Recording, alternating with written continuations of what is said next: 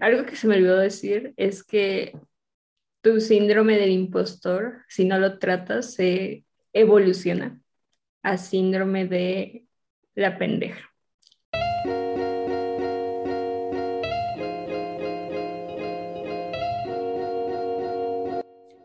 Hola a todos, ¿cómo están? Espero que estén bien. Y ya estamos de vuelta, porque ya me había ausentado que dos meses, algo así, un, un, ratito, pero pues ya estamos de vuelta. Y eso es lo importante, que ya regresamos y regresamos con todo, porque pues ya los había extrañado, los había extrañado, ya, ya extrañaba hacer esto. Me gusta mucho y pues estoy contento de estar aquí. ¿Tú cómo estás, Joss? Yo muy nerviosa, porque tampoco me acuerdo cómo se hace esto. sí, no, ya se siente, ya se perdió la costumbre, pero pues ahorita lo importante es que ya estamos de vuelta, ¿sí o no? Sí, a ver qué sale, sí. Y, y pues como ya leyeron en el título, vamos a hablar de el síndrome del impostor. Ok.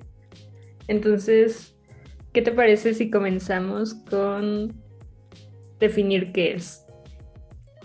Vale. Sí, el síndrome del impostor es cuando una persona no se cree que ha logrado algo por sí mismo, que no se cree que ha sido por mérito propio, que piensa que ha sido un golpe de suerte o que le ayudaron o que fueron factores externos. Ocurre cuando estás eh, sobre todo en una posición de éxito, tal vez, cuando te ascienden, cuando logras algo en la escuela, cuando te reconocen algún premio. Y ocurre justo lo que decías, que no te crees que estás ahí por tus méritos, sino por otras cosas que no tienen que ver contigo. Exactamente. Y es algo muy común que suele pasar mucho, por ejemplo, en el ámbito escolar, no sé, ¿tú te has sentido impostora? Uy, sí, un montón. Y sobre todo en el ámbito escolar, porque eh, durante toda mi vida he sido del cuadro de honor, ¿verdad? Y he llevado buenas calificaciones y todo eso.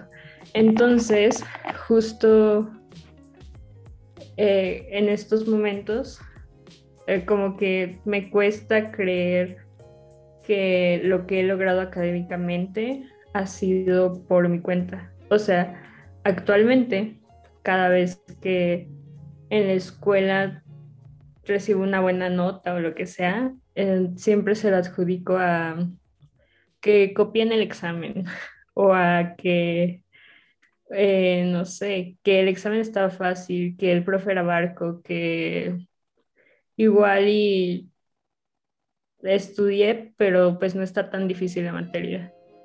Como cosas de esas.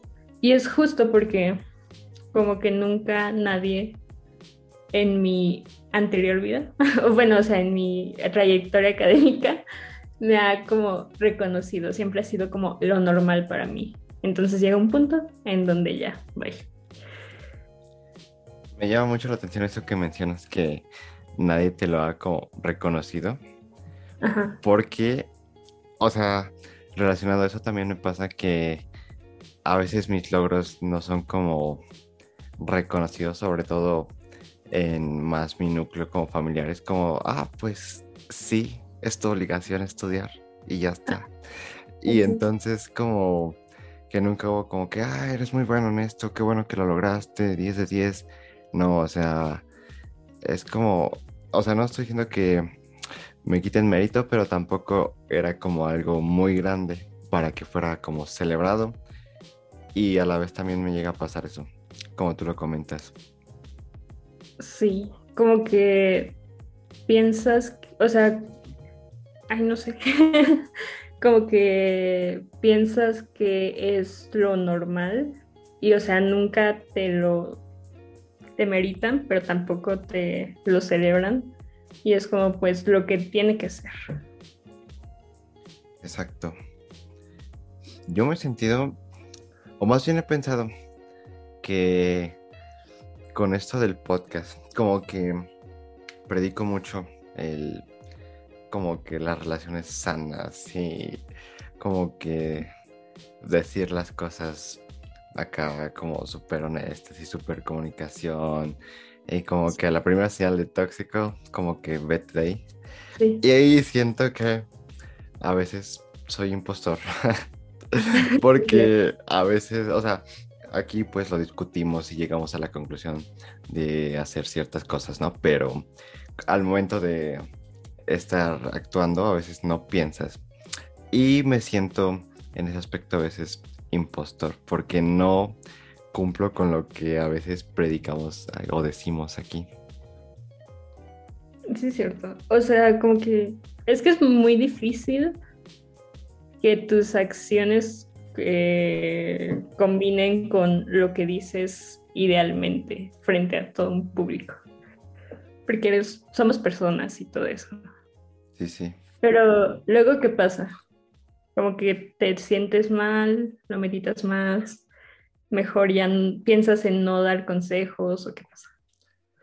Mm, no, o sea, sí pienso en dar consejos, pero sí lo medito y digo, o sea, si yo estoy diciendo algo, ¿por qué no lo estoy haciendo yo? ¿Sabes? Entonces, sí, o sea, es como esa disonancia entre que digo algo, pero a veces no lo hago.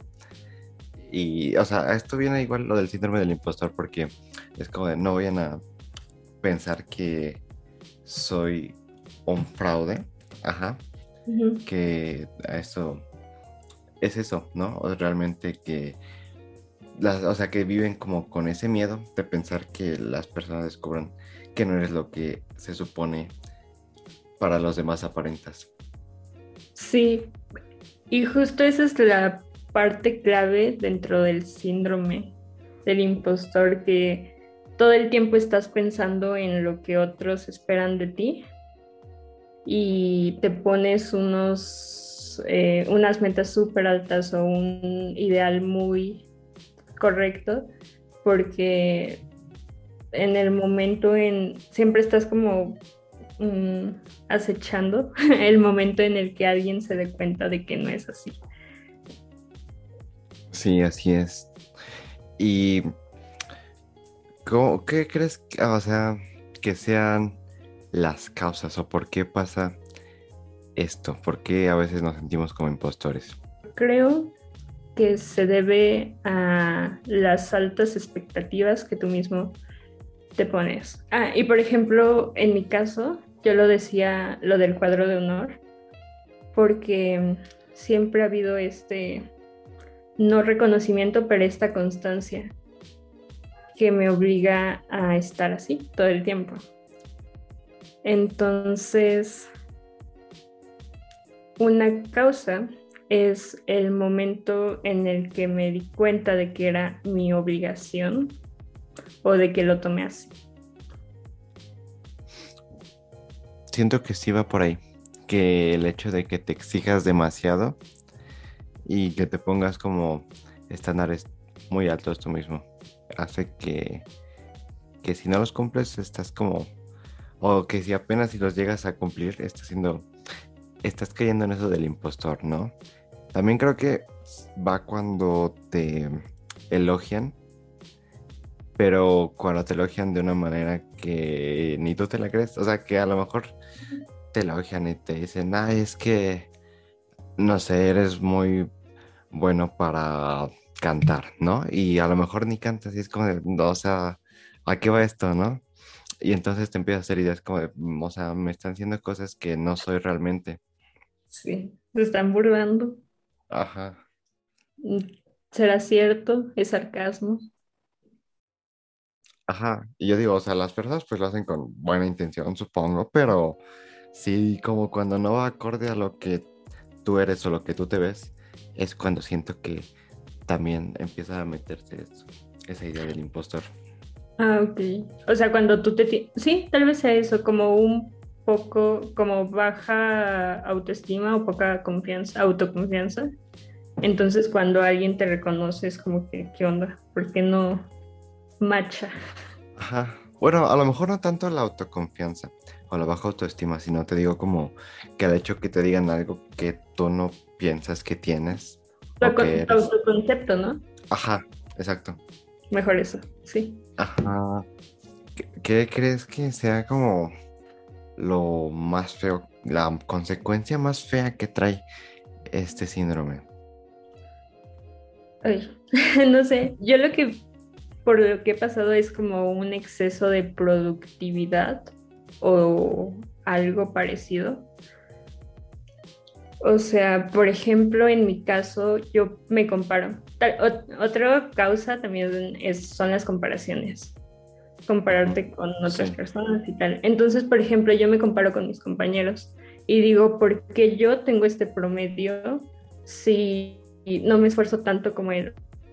O si no mm, le tengo tanto interés como esta persona o porque a mí me va bien y a esta persona le va mal o no también si esta persona como que tiene interés y tiene aptitudes, pero ¿qué onda? O sea, ¿yo qué? Entonces, una, luego me pongo a pensar en los porqués y pienso, bueno, es que trabaja. Entonces, conseguí un trabajo. Y luego pienso, bueno, es que tiene hermanos que cuidar. Y ya me puse como otra cosa para nivelar las desigualdades. Y entonces una consecuencia es la sobreproductividad, como que siempre buscas más y más y más para acaparar todo lo que tú esperas, tú crees que las personas esperan de ti. Sí, y también pienso que de alguna manera te causa inseguridad el cometer errores. Porque si fallas, te vas a sentir que van a descubrir que no eres quien eres. Sí. Y vives con miedo a fallar. Ajá. Sí. Y sobre todo son errores súper pequeñitos. O sea, en el momento en el que, por ejemplo, si te crees impostora, eh, porque te dicen que es buena con los niños y si lo eres, pero no te lo crees. Entonces, en el momento en el que un niño llora entre sus brazos, así sea porque tenía hambre, va a ser como eh, un error pequeñito, se va a convertir en un gran martirio. Ok, sí. Ah, bueno, un paréntesis que cabe resaltar es que esto del síndrome del impostor no es como que un diagnóstico clínico médico o que sea una enfermedad mental. Simplemente es como un fenómeno que llega a suceder cuando te sientes de esta manera, ¿no? No es como algo que digas, ay, no, ¿qué tengo? No, no, no, todo, todo bien, todo bien. Pero pues llega a pasar, llega a pasar. ¿Y, ah, ¿Y qué tan común crees que deba suceder? ¿O cuándo crees que ya no es normal? ¿Cuándo creo que ya no es normal? Buena pregunta es que, sí, te digo, yo creo que la mayoría nos llega a pasar cuando como que desde pequeños nos ponen como que en muy altas expectativas, ¿no? Y creo que ya no es como eh, lo normal cuando en todo, o sea, en cada ámbito de tu vida. Porque para algo debe ser bueno, para en algo debes destacar, en algo debes tener cualidades. Pero si ya en cualquier cosa que te digan sientes que estás siendo impostor, ahí creo que ya no es normal. ¿Sabes que también estaba pensando? Que a lo mejor eso también pasa a veces en las relaciones y las parejas. Sí, sí, ¿verdad? Porque, por ejemplo, cuando saliste con alguien y te dijo como que, pues, a lo mejor te tomaste muy a pecho lo lo malo que te llegó a decir, lo negativo, que te dijo, ay, es que tú eres así, así, así. Y entonces ya después como que te quedas con esa idea. Y si alguien después llega y te dice, no, es que tú sí eres muy buena y eres así y así, y te dicen cosas positivas, te va a costar trabajo creértelo. Porque ya otra persona te dijo que no y vas a estar como de, ay, no, es que yo no soy así, ¿cómo crees? Esto es un fraude, ¿no? También es, o sea, por ejemplo, encontrar a alguien con quien puedes tener una relación sana es lo mismo que ascender de puesto, o sea, como que están, es un logro, pues. Entonces, si no te crees capaz de tener una relación, pues tú misma te vas a sabotear. Sí, sí es cierto. sí, no lo he pensado. Bueno, sí, sí, sí, sí se relaciona. Y, y, ya viste que mi pantalla está cambiando de colores. Sí, ya es Navidad. ya es Navidad, ya estamos muy cerca.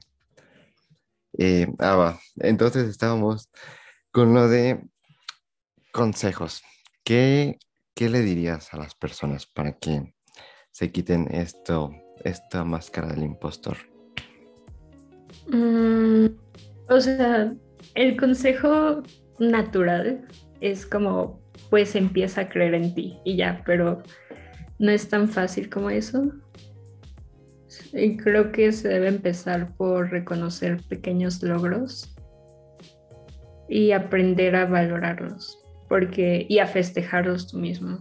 O sea, si hoy, no sé, em, te levantaste temprano, aprende a valorarlo. Si hoy hiciste una buena acción, o sea, por ejemplo, tuviste asertividad y responsabilidad afectiva, es como que celebraron. Entonces, poco a poco, como que irse quitando esa idea. Pero creo que sí. Lo que tú dijiste hace rato, como que todos somos personas y pues llegamos a equivocarnos o al momento no pensamos bien en las cosas que hacemos. Y eso va a que no tratemos de ser perfeccionistas en nada, porque es prácticamente imposible. Entonces dejar de ser perfeccionista y tratar de ser más realista y aceptar que en cualquier ámbito, incluso seas bueno o, no seas tan bueno, vas a llegar a equivocarte. O sea, sé menos perfeccionista y más realista con las cosas. Sí, también en mi clase de humanidades de la escuela estábamos hablando de eso y justo que como a veces catalogamos a alguien de eh, menso cuando una vez hizo algo mal. Entonces, no debes decir como soy uh, un, no sé, soy muy lento haciendo esto o soy un lento, sino que debes decir hoy hice lento esto, como separarlo y aislarlo, aislar una acción en lugar de tomarlo como un no soy esto porque fallé. Ajá, o sea, como no generalizar. Ok, ok, es buen consejo. Síganlo. Sí, la verdad es que sí, tiene razón también en eso. Y también empezar a valorar como los elogios de los demás. Aunque sean aunque sean muy exagerados que te digan las cosas, pero tómatelo bien, ¿no? O sea, igual yo, yo como que doy ese beneficio de la duda de, o sea, sí, realmente me está diciendo algo porque vio algo bueno y ya, ¿no? O sea, no pensar que es sarcasmo, que se están burlando. Solo valora las críticas constructivas o los comentarios positivos que te hagan. Algo que se me olvidó decir es que tu síndrome del impostor, si no lo tratas, se evoluciona a síndrome de la pendeja. Porque justo de tanto que te la crees, ya fallaste. O sea, ya empiezas como a hacerlo. O sea, crees que se vuelva real. O sea, crees que realmente vuelvas un, un real impostor. Sí. Ah, también es muy raro porque se llama síndrome del impostor, pero en realidad solo las personas que, o sea, incluso si cuando lo eres realmente, no cabes dentro de este síndrome. Ajá, o sea, cuando realmente estás fingiendo hacer algo que no es. Así no, es. No eres un impostor. Qué curioso. Pero, por ejemplo, las personas que son impostoras como que tienen todas esas cualidades de que, o sea, saben, o sea, sí se creen lo que les dicen y más les sube el ego y más se creen que son lo que no son.